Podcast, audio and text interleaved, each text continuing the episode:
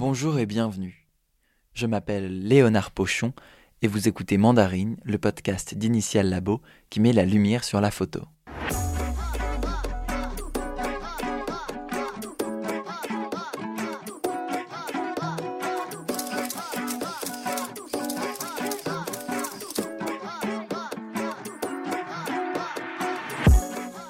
Comme vous le savez peut-être, du 28 août au 26 septembre se déroule à Perpignan l'unique festival mondial de photojournalisme Visa pour l'image, organisé par Jean-François Leroy et Delphine Leloup.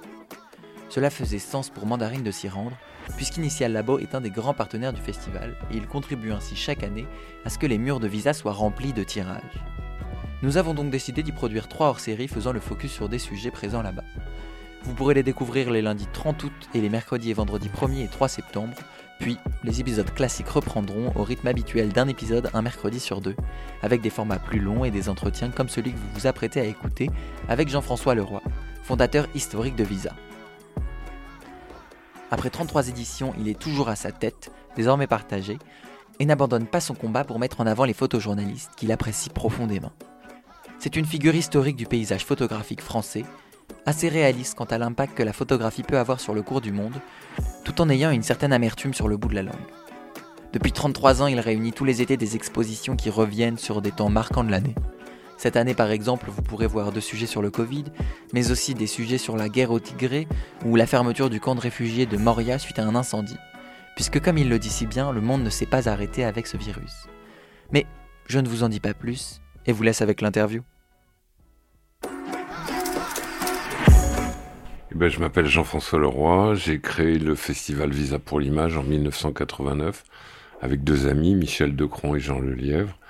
Et depuis 1994, je m'en occupe tout seul.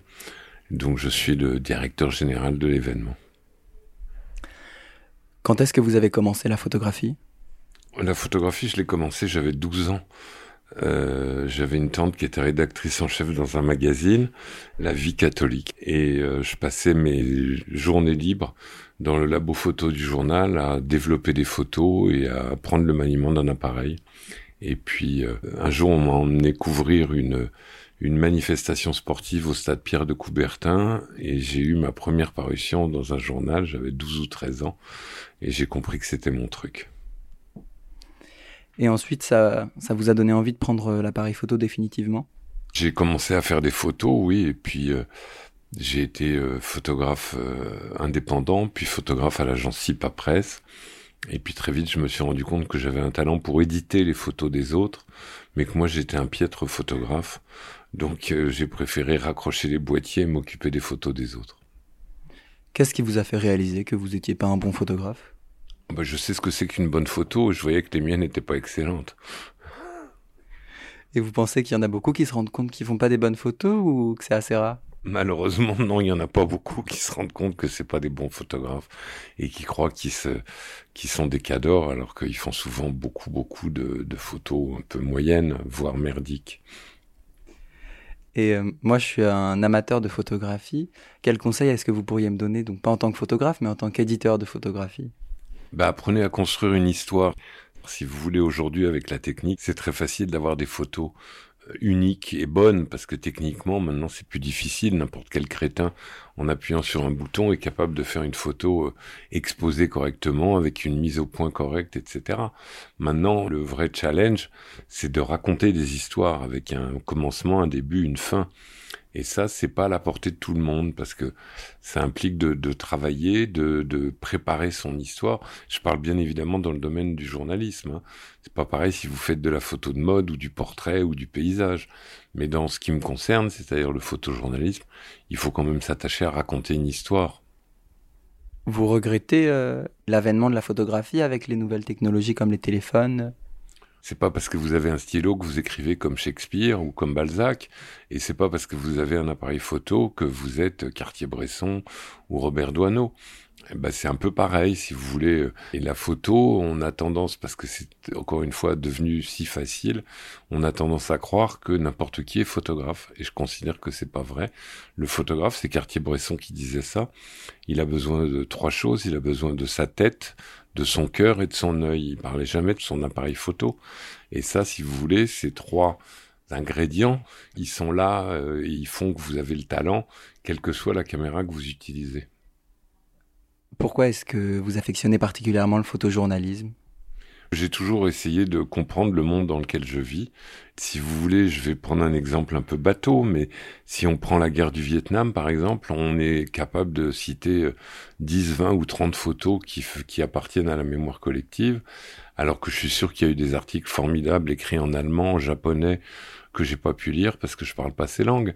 Donc, euh, la photo en tant que langage universel m'a toujours attiré et le regard que portent les photographes sur le monde je dis toujours que ce sont mes yeux, nos yeux sur le monde, mais ça me permet de comprendre le monde dans lequel on vit.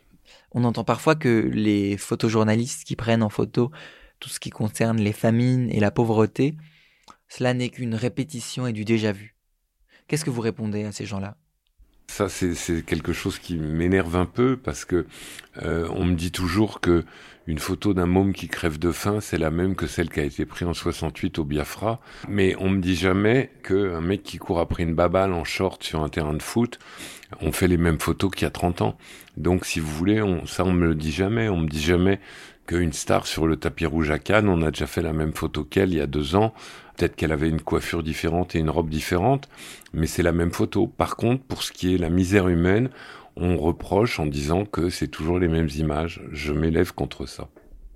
Qu'est-ce qui vous porte dans ce conflit? Si vous voulez, moi je suis toujours très ému de voir quelqu'un qui meurt de faim en 2021. Euh, on a des millionnaires qui font des voyages dans l'espace de 10 minutes et qui dépensent des milliards pour ça, alors que le pognon qui passe là-dedans euh, pourrait servir à, nourrir des dizaines de milliers de personnes. Bon, bah, c'est un choix de société et on a le droit de s'élever contre. Et ensuite, vous avez fondé le festival Visa pour l'image, quand vous vous êtes rendu compte de ce déclic de passer de la photographie à l'édition de photographie. Oui, bah, c'est-à-dire qu'en fait, le Visa pour l'image, c'est né, euh, je vais pas dire par hasard, mais c'est vrai qu'en 85 ou 86, avec un ami, Michel Decron, on était dans un autre festival de photos et euh, un soir où on s'était fait un peu, on s'était ennuyé un peu, on s'était dit pourquoi on ferait pas un festival uniquement avec des photos qui nous intéressent? Et puis l'idée était restée un peu au fond de nos têtes. Et puis en 88, fin 88, on a appris que la ville de Perpignan cherchait à créer un événement pour prolonger la saison estivale. Et donc on a répondu et voilà, notre projet est né. Très honnêtement, je pensais pas que ça allait durer aussi longtemps. Au début, on pensait que ça allait être l'occasion de faire une fête avec tous les copains, mais ça a marché. Et donc on a continué. C'est d'ailleurs euh, l'unique festival de photojournalisme mondial. Oui. C'est exact, c'est le seul festival qui soit uniquement dédié au photojournalisme. Bah, ça prouve que ça a sa raison d'être, si vous voulez, parce que euh, nous, on a toujours travaillé sur trois axes. Découvrir des jeunes talents, confirmer des talents que tout le monde connaît, mais pouvoir mettre leur boulot en avant, et puis, euh, on a fait ça pendant des années, redécouvrir des, des talents qu'on a peut-être un peu oubliés et qui ont été importants dans l'histoire de la photographie. Parce que ce qui manque beaucoup, je trouve, chez les jeunes photographes d'aujourd'hui, c'est le manque de curiosité. C'est-à-dire que, je sais pas, si quelqu'un veut travailler sur les, les, prostituées en Inde sans connaître le travail de Marilyn Mark, ça me semble un peu débile. Si on veut travailler sur le travail des enfants sans connaître les Wissine, Marie Dorigny, euh, Jean-Pierre Lafont, ça me semble un peu débile. Donc, si vous voulez, le, la photographie ne commence pas à Sebastião Salgado et Jim Natchway. Il y a eu des choses faites avant et donc euh, à une époque où il est très facile de se documenter grâce à Internet, etc. Euh, je trouve que les photographes manquent un peu de curiosité. Donc vous me conseillez par exemple d'aller à Visa pour l'image? Bah, si vous vous intéressez à la photo, euh, euh, oui, alors pour plein de raisons. D'abord parce que euh, vous verrez le meilleur de la production de l'année entre nos expositions et nos soirées de projection. Et puis, bon, alors là, peut-être pas en septembre, parce qu'avec le Covid, c'est un peu compliqué, mais une année normale, vous pouvez rencontrer tous les directeurs de la photo internationaux, et donc ça vous fait pas mal d'économies sur les billets d'avion et les hôtels pour voyager à travers le monde. Ça tombe bien, on y sera. mieux, je m'en réjouis. Qu'est-ce qui a changé entre maintenant la 33e édition et la première édition? C'est vrai que le numérique a été une révolution parce qu'aujourd'hui, euh, on reçoit les photos en quelques secondes de l'autre bout du monde. On a des serveurs FTP. Moi, quand j'ai monté Visa, euh, j'allais aux États-Unis quatre fois par an. Je, repartais avec quatre valises pleines de tirages, de dupli, etc. Et puis on faisait appel à des services de messagerie. Aujourd'hui, avec un serveur FTP, je reçois des propositions du monde entier tous les jours. Donc ça, ça a été un vrai changement pour la transmission des images et la rapidité de transmission. Maintenant, euh, sur le talent des photographes, rien n'a changé. Qu'ils bossent en film ou en numérique, il y a ceux qui ont le talent et ceux qui ne l'ont pas. Parce qu'avant, vous alliez chercher des valises de tirage aux quatre coins du monde? Ben oui, il fallait, parce que on m'en envoyait beaucoup, mais il fallait quand même, euh, quand je faisais ma tournée new-yorkaise, euh, j'avais une dizaine, une douzaine d'agences à aller voir. Aujourd'hui, malheureusement, la plupart des agences ont, fermé leurs rideaux et les photographes m'envoient tout par WeTransfer et par FTP. Donc, je voyage beaucoup moins, mais c'est pas un mal. Pour le bilan carbone, c'est plutôt bien. Ça, c'est vrai. Mais est-ce que c'est. J'avais entendu dire Florence Obnas, la journaliste, qu'aujourd'hui, le calvaire du journaliste, c'est pas qu'on l'empêche de parler, c'est la communication abusive du monde entier qui vient et qu'il faut faire un tri incroyable dans les informations. Vous, vous trouvez ça compliqué? Oui, mais euh, si vous voulez, euh, on reçoit beaucoup, beaucoup, plusieurs centaines de propositions par an, quelquefois plus de milliers. Mais euh, en fait, c'est assez facile de tout regarder. Parce que si vous, si vous regardez un dossier et qu'au bout de dix photos, il n'y en a pas une qui a retenu votre attention, vous savez que le reste, ça va être du pipeau. Donc, vous n'allez pas plus loin. Par contre, quand vous voyez dans les cinq premières photos, trois photos qui vous captent, vous vous dites que vous avez une pépite. Et c'est ça qui est intéressant. Vous avez jamais eu la tentation euh, d'abandonner ce festival de photos après 33 ans? Ben non, tant que j'ai la passion. Si vous voulez, euh, le truc euh, super excitant, c'est au milieu de tous ces reportages qu'on vous envoie, c'est de trouver la pépite qui va faire que vous êtes étonné, vous êtes surpris, vous êtes ému, vous êtes amusé. Et l'idée de faire partager ça à tout votre public, c'est formidable. Donc non, j'ai jamais eu envie d'arrêter. Euh, je parlais dans, dans, un épisode précédent fait avec Alain Keller de l'agence Myop, qui sera justement à Visa pour l'image aussi, du système de rémunération des photographes. Ben non, mais le système de rémunération des photographes, c'est un problème sensible, parce que si vous voulez, il y a 30 ans, il y avait des agences qui faisaient 50-50 avec le photographe, elles remboursaient 50% des frais, et elles leur donnaient 50% des ventes. Aujourd'hui, il n'y a plus du tout d'agences qui couvrent 50% des frais, et ils ont plutôt tendance à prendre 60 et à laisser 40 aux photographes. Donc, euh, il y a 30 ans, je connaissais plusieurs centaines de photographes qui vivaient de leur métier en ne travaillant que pour des magazines. Le système économique a complètement changé, c'est pour ça qu'aujourd'hui, ils sont moins de quelques dizaines. Ils sont tous obligés de faire d'autres choses pour boucler la fin de mois. Et pourquoi est-ce que ces grosses agences, elles ont fermé? Parce que le marché s'est raréfié, parce que le marché publicitaire s'est effondré, parce que euh, les journaux ont moins d'argent et que quand un journal a moins d'argent, c'est toujours le budget photo qui trinque en premier. Si vous voulez, il y a, il y a 30 ans, en convertissant en euros, il y a 30 ans, un, sujet qui était acheté 15 000 euros, c'était pas rarissime. Aujourd'hui, un sujet qui est acheté 8000 euros, ça devient rare, quoi. En plus, bon, l'équipement numérique d'un photographe coûte très cher. Et puis, derrière l'appareil ou les appareils, il faut tout ce qu'il y a derrière. Le dernier ordinateur, des disques durs de plus en plus gros parce que les fichiers sont de plus en plus volumineux. Et puis, il faut toute la suite logicielle, Lightroom, Photoshop, etc. pour traiter les photos. Et donc euh, aujourd'hui, c'est vrai que j'ai un photographe qui me disait l'autre jour que sur deux ans, il travaille six mois pour son matériel. C'est plus compliqué qu'avant. C'est plus compliqué qu'avant. Avant, vous achetiez un appareil, vous pouviez le garder 12 ou 15 ans. C'est plus le cas aujourd'hui. Je vois dans votre bureau partout euh, plein de photos. Est-ce qu'il y a une photo dont vous voulez nous parler? Non, aucune, parce que je les aime toutes et que chacune a son histoire. Donc, euh, de me faire parler d'une photo qui soit ma préférée, non, je peux pas. Je pourrais vous parler de chacune pendant dix minutes, mais j'en prendrai pas une au milieu de toutes celles-là. Et si je vous demande de me raconter l'histoire d'une de ces photos, sans être forcément votre favorite, mais bah, il y en a plein. Euh, la, la, photo que vous voyez à ma droite, là, c'est une photo, mais je vais pas prendre celle-là parce que vous pourrez pas la reproduire. C'est pas très grave. C'est une photo de Philippe John Griffith, d'une euh, dame vietnamienne qui a été brûlée par l'explosion d'une bombe au napalm et on lui a mis autour du, du poignet une, une, une, étiquette de valise.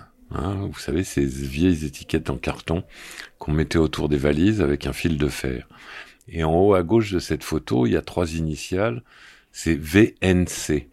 Et ça, ça veut dire qu'il y a de l'espoir parce que normalement, les Vietnamiens blessés étaient étiquetés VCC, ce qui voulait dire Viet, Cong Convicted, alors que VNC, ça voulait dire Vietnamese Civilian, et donc ça veut dire que le, le médecin qui l'a reçu a pris pitié d'elle et a décidé de s'occuper d'elle. Donc c'est une photo, malgré toute l'horreur qu'elle représente, qui est pleine d'espoir.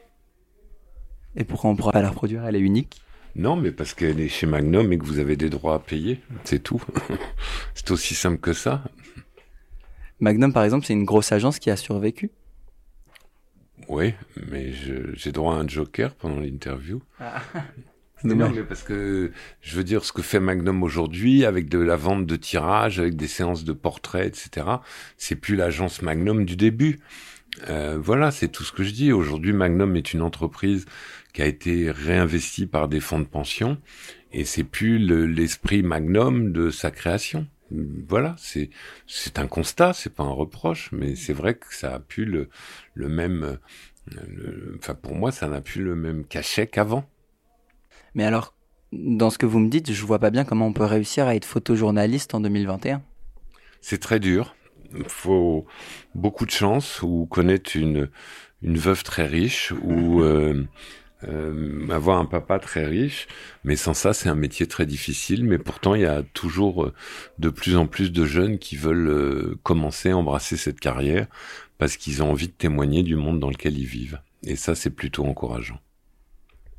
Vous savez, c'est un métier où ça vient de tous les horizons. Les photographes, il y a des architectes, il y a des profs, il y a des plombiers, il y a des fraiseurs, il y a des, architectes. Euh, je veux dire, euh, bon, il y, a, il y a des tas de gens qui viennent de tas d'horizons différents.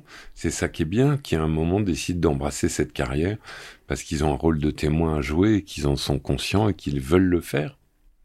Donc on n'a pas besoin d'être seulement photographe pour être un bon photographe? Non, faut être photographe, journaliste, euh, enquêteur, euh, euh, curieux, curieux, curieux pour comprendre ce qu'on voit, pour comprendre, pour préparer ses voyages.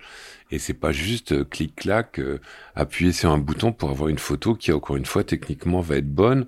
Mais qu'est-ce qu'elle veut dire, votre photo? Si elle dit rien, ça a aucun intérêt. Vous, vous faites un travail de sélection de photographie. Sur quoi vous vous basez? Qu'est-ce qui vous aide à choisir? Mon mauvais goût mon mauvais goût. Non, je dis ça en plaisantant, mais c'est un peu vrai. Vous savez, j'ai exactement le, même rôle qu'un rédacteur en chef dans un magazine. Je veux dire, on me propose des sujets, je dis celui-là, oui, en, une, celui-là, on va faire six pages, celui-là, on va en faire douze. Mais après, bon, bah, je me fie à mes, à mes instincts, à mes goûts. Donc euh, c'est vrai que on travaille d'abord sur l'actualité du monde, hein, le Yémen, le Soudan, le Venezuela, euh, le Tigré cette année en Éthiopie. Et puis après, je cherche des sujets qui m'étonnent. Euh, on a deux sujets sur le Covid cette année, un fait par l'agence Myop euh, dont vous m'avez parlé tout à l'heure, et puis un sujet de Danish Siddiqui, photographe qui était le, chef du bureau de, de, Reuters à New Delhi et qui a été tué en Afghanistan il y a une semaine, et donc euh, qui malheureusement ne sera pas avec nous pour voir son exposition.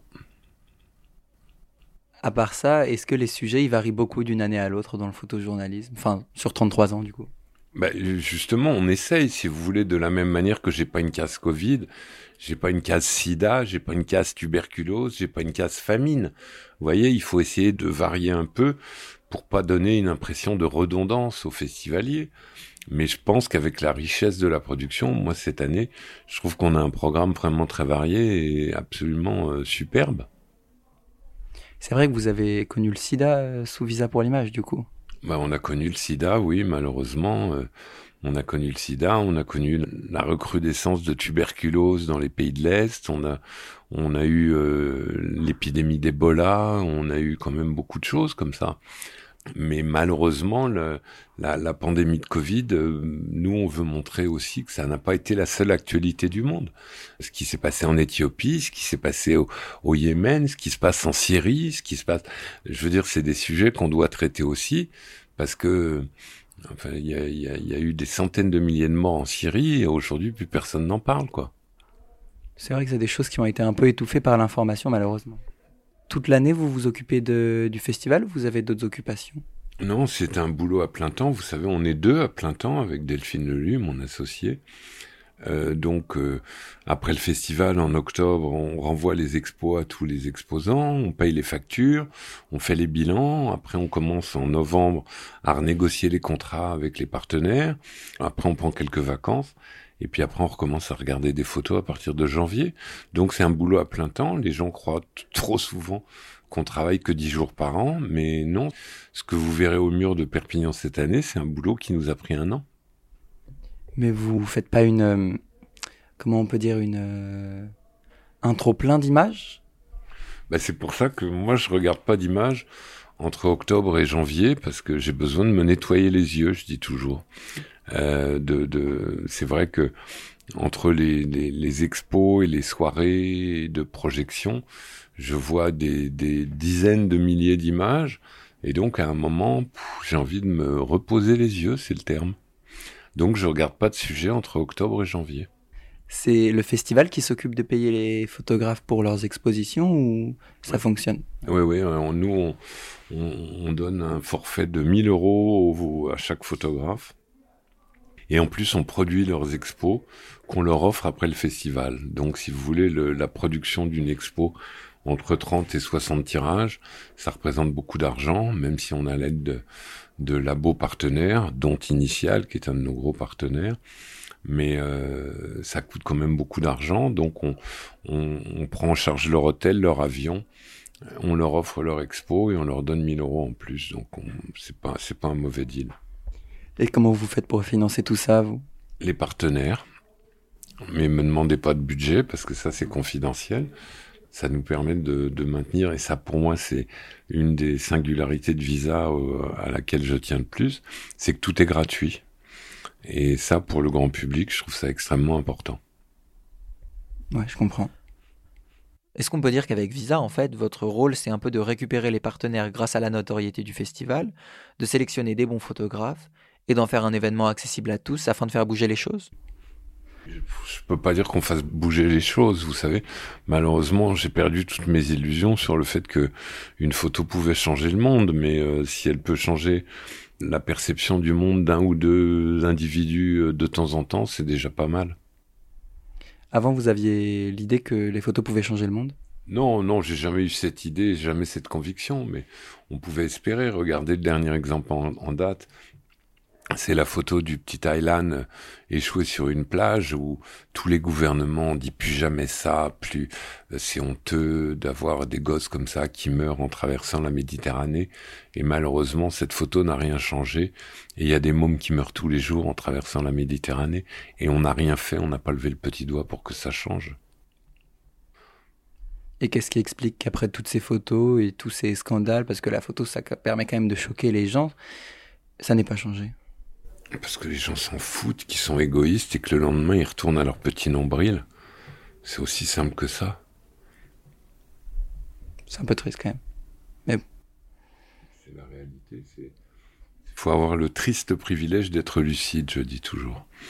Et malheureusement, euh, regardez la, la, photo de la petite fille qui court sur la route au Vietnam après avoir été, euh, après avoir reçu une bombe au napalm. Elle a fait prendre conscience aux, populations que les Américains euh, ne faisaient pas que tuer des méchants communistes, mais qui touchaient aussi des civils. Mais ça n'a jamais rien changé.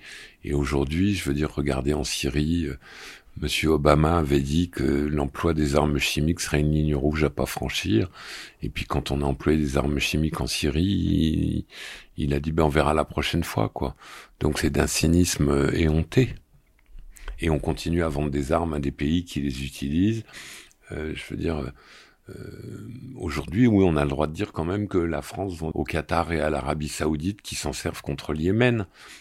C'est une réalité politique que je dénonce et qui me révolte. Voilà.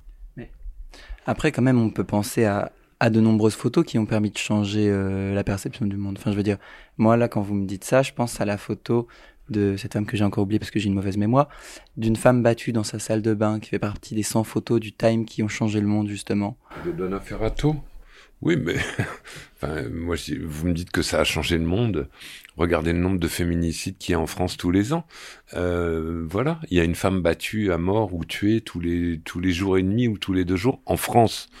Donc, donc, si vous voulez, c'est bien la preuve que vous avez changé votre perception à la suite de cette photo, mais euh, ça n'a pas changé le, le, nombre de féminicides et de femmes battues à travers le monde. Je sais pas, j'ai pas les statistiques, mais on peut quand même dire qu'avant on n'en parlait pas, on pensait même que c'était inexistant. On appelait ça la mort par passion, et aujourd'hui les journaux s'y intéressent, le monde s'y intéresse un peu. Oui, non, mais le monde s'y intéresse un peu, mais enfin, euh, qu'est-ce que ça change pour les femmes qui sont battues et tuées? Rien. On en parle. Ah, elle est morte, c'est dommage. Tiens, on aurait dû faire quelque chose. C'est d'un cynisme éhonté, quoi. Peut-être, peut-être.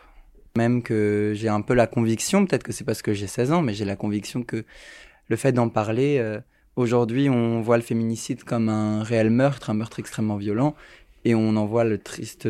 Enfin, non mais d'accord, mais il y en a toujours autant. Il y en a toujours autant. Moi, c'est ça que je vous dis. C'est oui, ok, on parle du féminicide et on trouve ça atroce et on crée des lignes de d'appel au secours et on nous promet de.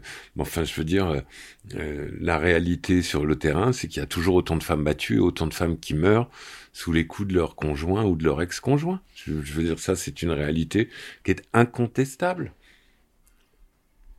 C'est vrai, c'est vrai. Mais bon, on peut espérer que vous vous y croyez pas? Mais non, mais je veux dire, j'y crois pas de la même manière que je crois pas qu'on stoppera les trafics d'armes, je crois pas qu'on stoppera les trafics de stupéfiants, je crois pas qu'on stoppera toutes les, les, les conneries de l'humanité euh, à cause d'une photo. Malheureusement, je le regrette. Mais alors, dans quel but est-ce que vous faites ce festival Visa pour l'image? On est le poil à gratter pour réveiller les gens et dire regardez le monde c'est ça aussi. D'abord euh, les gens découvrent en, en, septembre ils se disent ah tiens il y a encore du photojournalisme. C'est vrai on avait un peu oublié. Donc ça c'est une première chose. Et comme je vous disais si d'un seul coup euh, eh ben vous sortez du festival en vous disant putain je réalisais pas ce qui se passe en Syrie je réalisais pas ce qui se passe au Yémen ben on aura gagné. Bah j'irai demander aux gens alors. Exactement demandez-leur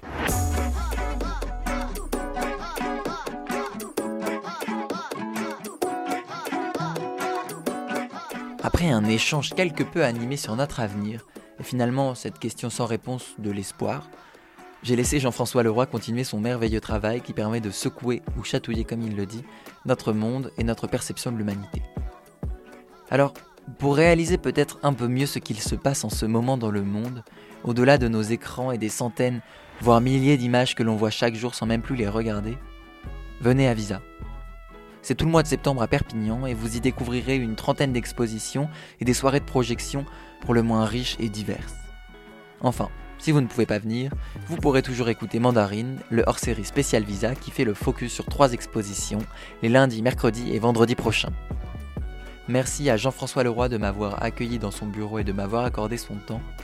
Merci aussi à Initial Labo et plus particulièrement Julien, Gilles et Denise qui s'occupent avec moi de la gestion de ce podcast. Et merci à vous d'avoir écouté cet épisode jusqu'au bout. Pour nous soutenir et nous permettre de toucher plus de gens, vous pouvez mettre des étoiles sur Apple Podcast, vous abonner et partager les publications de promotion du podcast, publiées sur le compte Instagram at Labo. Mais plus que tout, car c'est bien connu, c'est ce qui marche le mieux, vous pouvez en parler autour de vous. L'habillage sonore est issu de la musique Rio Rio Rio, composée par Giulio Folaco. Vous venez d'écouter Mandarine, le podcast Initial Labo qui met la lumière sur la photo. Enregistré, réalisé et mixé par Léonard Pochon.